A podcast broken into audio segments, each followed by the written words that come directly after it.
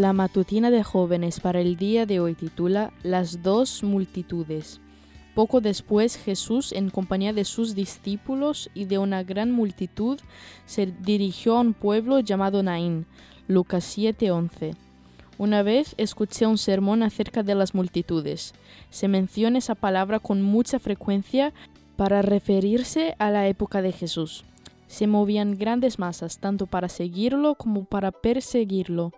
En esta ocasión se chocaron dos multitudes.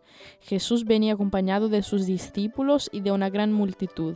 Acababa de realizar un milagro y venían llenos de vida.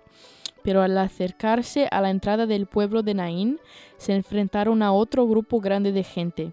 Ellos no venían felices ni llenos de vida, todo lo contrario. Una mujer viuda, desposeída de bienes y marido, con todo lo que eso implicaba en esa época, acababa de perder a su único hijo. Qué panorama desolador le esperaba.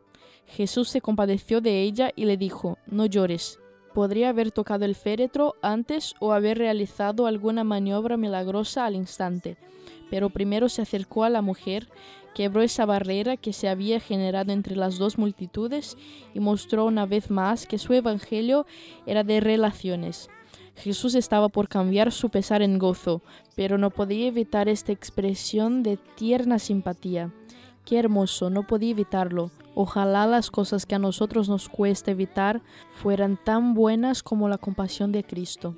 Las dos multitudes se reunieron alrededor del féretro y al ver que el hijo de la viuda resucitaba, hicieron silencio reverente y luego comenzaron a glorificar a Dios.